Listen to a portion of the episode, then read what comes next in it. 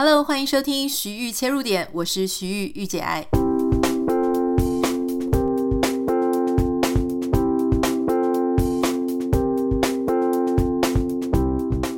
欢迎收听今天这一集的节目。今天这一集节目呢，是我在清晨五点的时候起来录的。通常我有时候可能会在前一天晚上把第二天一早的节目录好，因为如果可以的话，我想要设定在清晨五点半，因为我知道我们有一些朋友收听的朋友呢，他其实是早上五点多的时候就起来一边跑步一边慢跑，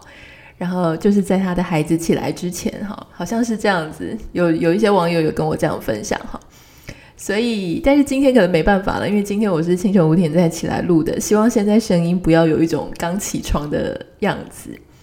那原因是因为前一天我刚帮我先生，我是徐豫老公的我 YouTube 频道，刚帮他把这个新的影片剪接好，然后上传。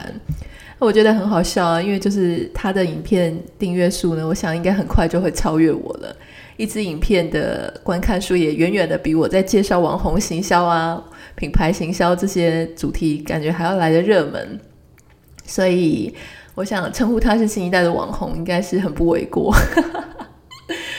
呃，有些人在留言的时候就问我说：“哎，为什么这个比较像我自己个人的频道？”我只有一个回应哦，就是我管的就是我的频道，没错。好，今天想要跟大家分享的呢，是我这两天有看了一个非常好看的影集哈。这个影集叫做《三十而已》，那它其实里面探讨了很多女生呢，她在三十岁上下的时候，她会面对的问题。我觉得这一个影集非常的好看，因为它很写实。在这部呃影集里，呃，你如果你还没有看的话呢，你可以上 Line TV 哈，或者是说你在 Google Search 的时候 Search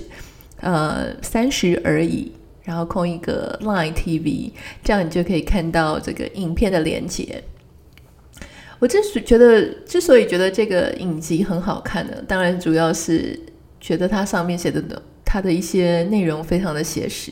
例如说，呃，最主要有三个女主角，那其中一位呢，她是单身，从乡下到了上海，很认真的在打拼。可是她怎么打拼呢？她其实就还是一个专柜百货公司的专柜小姐。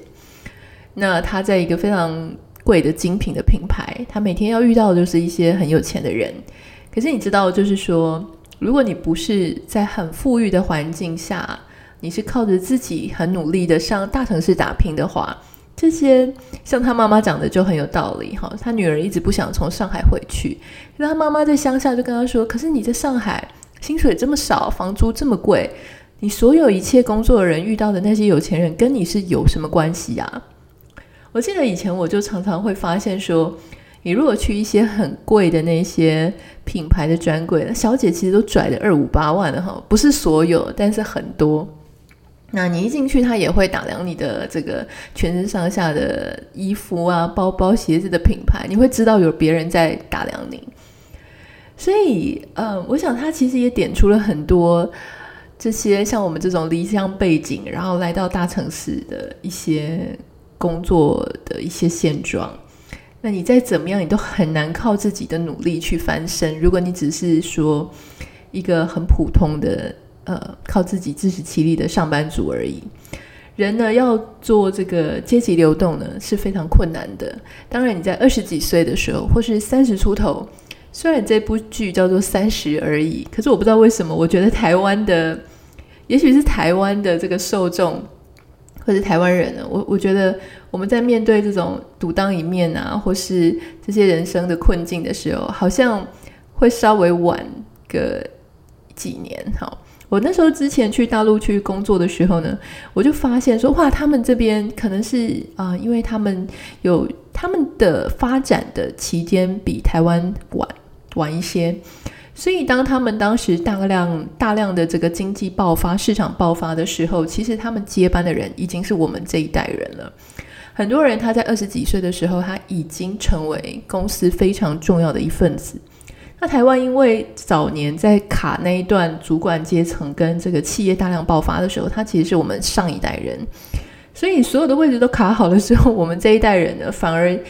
呃，晋升的特别慢，因为所有的位置都被卡满了，企业也没有在我们这一代的时候做了很大的爆发哈，所以我觉得这个部分稍微有一些不太一样。那后来我在我差不多是在三十二三岁的时候，我才了解了这件事情，就是人要靠自己做到阶层阶级流动是非常困难的，包含就是说你的薪水可能很难一下就，就算你在公司很好，每天 day by day 的。就是每天都很认真的把自己的工作做好，期待升官，期待加薪。你基本上就是在那个框框里面的，不太会变动什么。呃，你不太会做阶层流动。所谓的阶层流动呢，其基本上它是一个很大急剧的一个改变。好，比方说从蓝领变成白领，那你从这个月收入的这个。不管你是月收入三万好还是十万，基本上你都是在同一个层级。因为在上去的时候呢，他可能是月收入三十万、五十万，好，但是三十万、五十万，你以为就已经是顶级了吗？还不是哦，因为有一群人，他可能根本不用靠着他天天以劳力时间来换取金钱，他本身就是有大规模的这个什么企业体系啊，然后他是。他完全就是坐在那里，他就有非常不对等的极多的财富流入。那他的家人，例如说他的妻子，或他另外一半，他们基本上不用工作，他就会有非常非常多的钱流入。那很多人就讲说，哦，什么东区啊，或是什么坐拥很多豪宅、很多房宅，那你觉得那就是啊？那那其实你觉得那就是顶级的吗？我个人认为那也不是，因为。在这样子的人的族群里面呢，哈，就是非常富裕的钱的人的里面呢，他们其实还是会再去分他们的阶级啊。例如说，有一些人他的文化资本特别高，好，你刚刚看到的，我们刚刚讲的说那些什么豪宅、啊，什么大房东啊，收租啊，地租啊，哈，那这种。比较稳定，但是不用去劳力换取时间换取他的金钱的那些人，他们当中还是会分啊。有些人文化高，有些人文化低。有些人他的爸爸是什么将军啊，后名门后代。有一些人不是，他就是一般的暴发户。所以现在里面还是分很多。所以这部剧呢，除了这个上班族以外，那还有一些就是已经结婚，可是跟另外一半处得非常呃摩擦非常多的哈。那还有就是那种嫁得很好，可是呢，因为这这个嫁给一个可能中小型企业的老板，啊白手起家，可他们还想过得更好。所以三个不同的女生呢，她会带你看到三个不同的视野，然后他们所面对的困境，我觉得讲得非常贴切。虽然我这部剧我还没追完，因为它有很多集，所以我现在大概追了四分之一左右。那我就还蛮推荐的。那当然，这一部剧也让我想起了很多我自己对于三十岁跟四十岁的看法。五秒钟音乐之后，马上回来。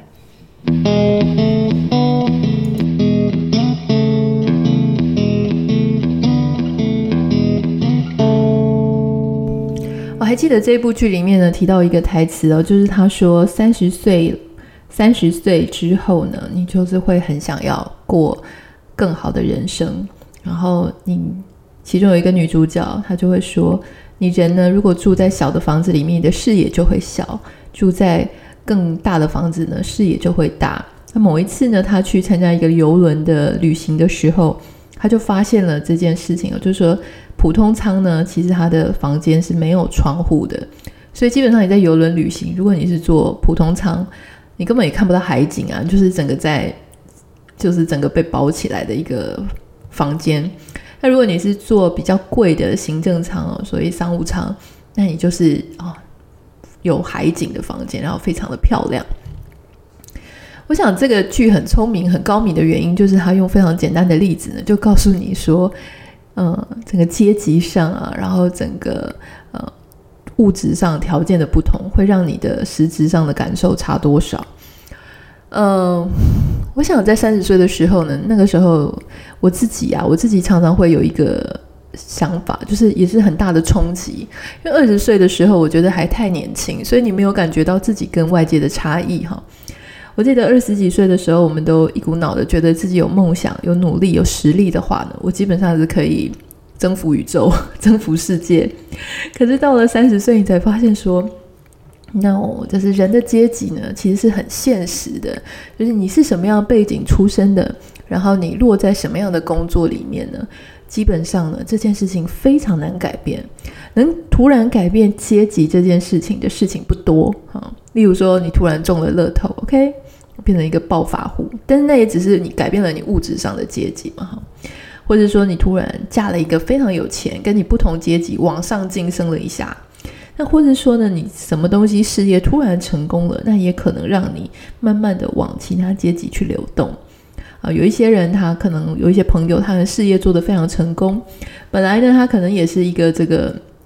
嗯、就是普通人，可能比方说，呃，医生啦、律师啊、会计师啊等等。他后来开始，哎，他自己也逐渐有了名气之后呢，他遇到的人都是政商名流。然后这些政商名流又给他带了更多政商名流的人脉，那他慢慢的就会觉得说，哇，那自己可能也晋升到了不同的阶级。但是如果你有这样的想法的话呢，我建议你可以去看这部剧哈，就是你以为你晋升到了那个不同的阶级，那永远那个不同的阶级里面还会再更细分更多的阶级啊，就说你到底是，你如果是一个要靠时间劳力来换取金钱的人，你永远就不会是最啊。最 high end 的那个族群哈，他这个剧里面有一段非常好笑，就是有一个那女主角之一，就是她是嫁给一个收入还不错，就是一个中小企业的老板。这个女生呢，她为了想要过上更好的生活，所以她就打入这个太太圈，有靠中间人呢去进入一个太太圈。可是因为他们毕竟不是那种真的这么大富大贵的人，所以她在太太圈里面呢，哎，她第一次去参加活动的时候。然后他还精心打扮，拿了一个 Chanel 的包包。结果后来在合照的时候呢，当然因为他很新，所以他就站在最旁边。他们那个站的位置呢，其实是有分的。站在最中间的人呢，一定是影响力最大，然后这个被公认最 high end 的那种太太。然后其他的呢，就越往边站。结果他在拍照的时候才发现，所有的太太拿的都是 Hermes 的包包。他就赶快把他这个 Chanel 的包包藏到，想藏到背后。那后来这些太太们呢，他们啊、因为这个是呃大陆剧嘛，所以他们都用微信。那后来这个太太们呢，他们把今天的呃这个姐妹照片呢放到这个朋友圈里面的时候呢，哎，他才发现他的照片居然被裁掉了哈。所以你以为你打入了他们那个圈子，你还要看那个圈子有没有承认你？所以这件事情我就觉得非常有趣。像我有一些朋友哈，嗯，他们就是觉得说，他们开始进入了一些政商名流啦，然后加入什么会、什么会、什么会啊，他们觉得自己就是换了一个不同的人，认识的不同的人，然后不同的视野就可以。嗯，好像是不同的阶段的人了，但我我是觉得很有趣，就是这件事情其实万万没有像外面想的那么容易哈。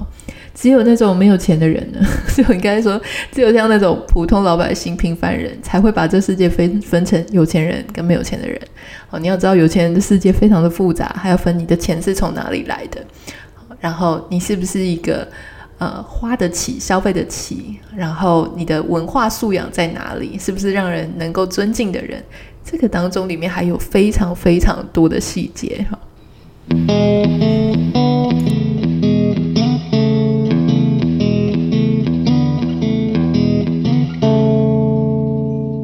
我个人在三十岁啊，面对这个三十岁的这个关头那一年，我其实也有非常多的焦虑，例如像。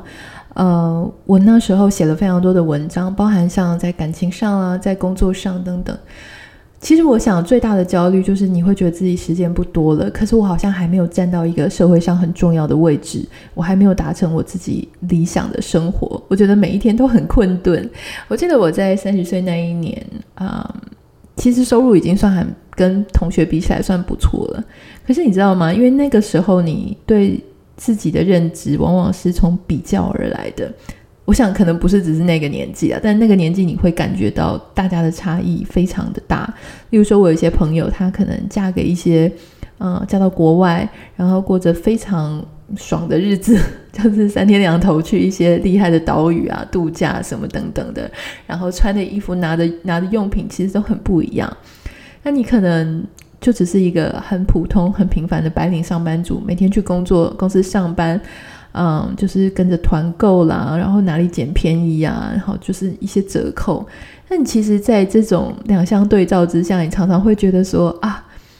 就是自己会有一点失落哈。例如说，你有一些同事，他可能哦突然之间离职的原因是因为他要嫁到国外了，突然之间离职的，因为他申请到了什么国外很好的研究所，他决定去攻读。那有一些人呢，他可能就回家去继承他家的产业了。所以每个人感觉都有一个美好璀璨的未来，而你却这么的平凡。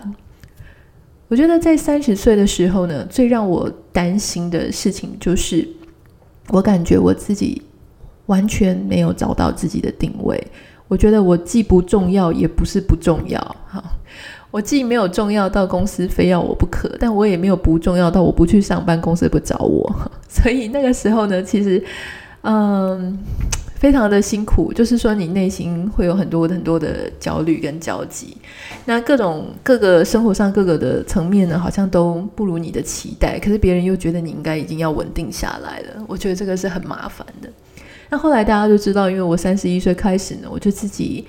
呃经营自己的个人品牌，然后过了一两年很困顿的生活之后，哎，突然情况就好转了。好转了之后呢，因为我的。我的这个事业，我想每个人不太一样，但是我的事业是瞬间慢慢慢慢慢慢变得很好哈。呃，怎么又讲瞬间又讲慢慢？就是说我在大概三五年的时间里面呢，进展到了很不一样的一个状态。所以这到底是快呢还是慢呢？我个人认为有一步一步啦，但外界看起来一定觉得很快。那后来我就接触了很多不一样的人哈，那当然有一些朋友他就觉得说他自己是很高贵的那一圈，那有一些朋友呢，当然也还是能够保持初心。后来基本上呢，我发现我以前曾经羡慕过的那些物质上的一切，如果当我自己可以赚取得来，好，那我会觉得说，那跟我看到别人他得到礼物，例如说啊，比方说你可能三十岁的时候，你会觉得哇，别人他可以请你吃一顿。嗯，四五千块的饭啦，或者他可以送你很多名贵的东西，或者你身边的朋友有接受到名贵的礼物，然后就觉得很羡慕。可是呢，后来你靠着自己的自己工作所赚取来的收入，你也可以过上那样的生活的时候呢，你会觉得更加踏实，因为你是靠自己而来。当我开始有这个能力供给我自己很好的生活，然后不一样的生活的时候，其实我那个心态跟我当年在看别人不同的整个消费水平的生活的时候的心情是非常不一样的，更加踏实。所以为什么我一直一直都很鼓励大家一定要，如果你不满意现状，你想要试试看有不一样的生活的话，给自己几年的时间。也许可以自己做一个小的创业，你不一定要把你的正职丢掉，因为每个人的正职他消耗的时间是不一样的哈。例如说你的这个正职，你只是让你说，啊、吃不饱饿不死，你也做得很上手，不不花什么时间，你还有很多大量自己私人时间，我觉得你就要努力一点，你可能两边去试着要去兼顾它。那如果说你的正职消磨你消磨殆尽，可是他没有给你应得的报酬，那这个就是你应该要去好好思考，是不是应该为自己做事，给自己一两年的时间去拼拼看，去冲冲看。你真的要拿到非常不一样的收入，我我凭良心讲，就是一定要创业。不管你是在哪个公司、哪个体制，你是升官，你都不可能得到非常巨大的薪水或是报酬上的变动。那当然，有些人他就是很喜欢在企业里面上班啊，去做一个上班族，慢慢的一步一步往上爬。那我想他自己本身 就是很安于这个东西，那当然就没有办法去说服他。那如果你觉得你自己的期待跟现在所一般的企业所能提供你的东西不一样，而你相信你是有能力的，可以去改变一切的，那你就给自己一点时间试试看。好，我想。到很多人说到四十岁的时候呢，呃，你会有比较云淡风轻啦，看事情比较淡然啊。我觉得当然，因为我自己现在也在奔四嘛，所以我大概可以理解这个状况。他并不是说四十岁的人他比较无感，好，我想应该讲说，因为三十岁的时候你还很年轻，你才刚脱离那个靠梦想、靠创意、靠实力打拼的二十几岁的那个阶段。三十岁之所以失落呢，是失落在你对前期的。抱持的期望太高，例如说，你觉得你自己可以靠实力打天下，三十岁的时候你发现不行，因为阶级就是很 狠狠的卡在那里。四十岁的时候，你之所以可以比较淡然，是因为你在三十岁的时候已经习惯了那样的状态。例如说，你三十岁的时候，你还是一样平平的哈，并没有跨越什么特别了不起的阶段，也没有让自己流动哈。不管你是靠什么方式去流动的，自己打拼也好啦，嫁人也好啦，或是突然自己创业了，然后整个翻身了。不管是怎么样，你基本上都已经慢慢的习于习惯于那样的状态了。所以到四十岁的时候呢，你基本上就是进入一个稳定的平原期、收成期啊。不管是感情啦，不管是这个事业啊、物质上生活，还有你身边的人，基本上都稳定下来了。那你三十岁的时候呢，如果你跨越了阶级，哈，不管像刚刚的讲的各种方式流动了之后，你身边的朋友跟你身边的一群相处的人，一定是会经过非常剧烈的汰换。因为大家都说哇，朋友要留很久啊，朋友跟你自己的收入无关。好，我想这个都是太理想的。你的收入、你的状态变动的时候，你身边的朋友一定会洗一轮的。好，不管是你平常相处的人等等，也许最知心的那一两个留得下来，可是呢，常常每个人都会随着自己的机遇呢，会跟不同的人去相处。那当然也是包含，就是说大家跟你的话题啦，还有大家的金钱价值观等等哦，就是会让朋友洗一轮。所以到四十岁的时候，基本上这些人也都会慢慢稳定下来了。所以让我讲，如果说啊、呃，为什么三十岁跟四十岁呢？那个心境会不太一样？我认为最大的原因，本质上是出在你对自己的期望不一样。哈，你自己对自己的期待，你的理想生活。越大啊，期待越高，那你在那一段时间的挣扎就会越多。当你对自己的现状感到稳定，然后你也这个没有特别高或是特别不切实际的期待的时候呢，你就越能够在那一段时间踏踏实实的继续度过。啊，对有些人来讲呢，其实奔三奔四，他只是日子多了一天；可是对某些人来讲呢，他是他自己没有达到他自己。心理预设的这个 KPI，所以我要想要讲的事情是，与其到时候去紧张，我不知道你现在几岁哦，因为我们的听众年龄层分布非常广。如果你今天是要奔三，或如果你即将要奔四，或甚至奔五，那我想让你自己，你先闭上眼睛，想一下你在那个时候，你觉得什么是你所谓的好的状态？你先把你所谓好的状态呢定义下来，在脑中幻想一遍，你住的是什么样的房子，你是什么样的工作形态，你的身边有谁，然后你能够达到什么样的？你觉得你对生活的一个期许，然后我们用那样子的蓝图呢去努力看看。那很多时候最可怕的事情是我完全没有方向，我就这样默默的到了某一个岁数，然后我自己又很不满意。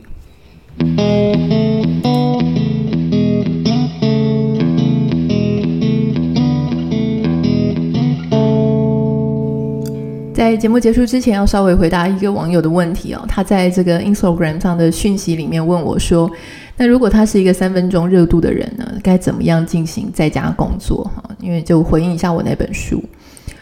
我自己本身就是一个非常三分钟热度的人。哈，那你问我说我怎么样可以这个在家创业啊，继续坚持这么久？我想很多原因是因为我选择了一个还算可以三分钟热度的工作形式。我这个工作呢，它其实是前期非常的辛苦，可是当你已经把这个个人品牌的知名度稍微建立好之后，你就可以继续搞东搞西。好，例如说，我可以因为我有一个社群粉丝团，然后我就继续不断的学习各种东西，然后尝试不同的，让这个相得益彰了，就是让我自己个人品牌或粉丝经营，那它也有一些很多活水。所以我想最重要的这个背后的逻辑就是说，如果你是一个三分钟热度，喜欢一下做这个，一下做那个，你就要让你自己的工作形式是能够跟这个东西稳定接轨的。例如说，有一些人他可能可以去做贸易，有些人可以去做业务，但他可能常常卖的是不同的东西。好，例如说，有时候他可能做电商等等的，那你一定会有一个主轴是你特别喜欢的。例如说，我就算做个人品牌。那我一定是因为我个人很喜欢做影片啊，做文字啊，然后做搞东搞西啊，许一下做这个 podcast，一下做写作。但是无论如何呢，这件事情它还是一个有一个中心的核心的能力，而这个核心能力呢，就是呃，我必须要大量的接受新知，好，然后我要不停的做创作的产出，这个就是我所谓的，还是你有一个核心的核心的工作能力。所以这件事情要把握住，好，然后我们再去搭配说，因为我们很三分钟热度，我们很喜欢学东西，那刚好这个核心能力跟那个兴趣呢，它是可以配合得起来的，这样你才可以让自己的事业做得可长可久。好，我希望你会喜欢今天的节目。那如果你是新朋友的话呢，不要忘记要订阅我的新书《在家工作》呢，现在正在热卖中。如果你有兴趣的话呢，也可以看我们的 Podcast 的内容简介栏里面。我相信如果你不太喜欢办公室的上班工作，然后你喜欢在家就业，你想要自己做艺人公司或者创业的话呢，都非常的有帮助。那当然，这本书里面呢，也有非常多现在全球最新的趋势。我想，对于你想要了解新知，或是对个人有其他的期待的话呢，都非常的鼓励你去做呃阅读。如果你有任何的想法、任何的私讯想让我知道的话，可以留言到我的这个。Instagram 账号 Anita 点 Writer a n i t a 点 W R I T E R，A N I T A 点 W R I T E R。那我也邀请大家帮我到 Podcast Apple Podcast 下面去帮我留五颗星，还有留言。好像每个人每天都可以留一次，然后可以打星。拜托拜托大家可以帮我就是留五颗星，然后加上留言，这样子呢就可以帮助我们的节目让更多的人听到喽。那我们就下次见，拜拜。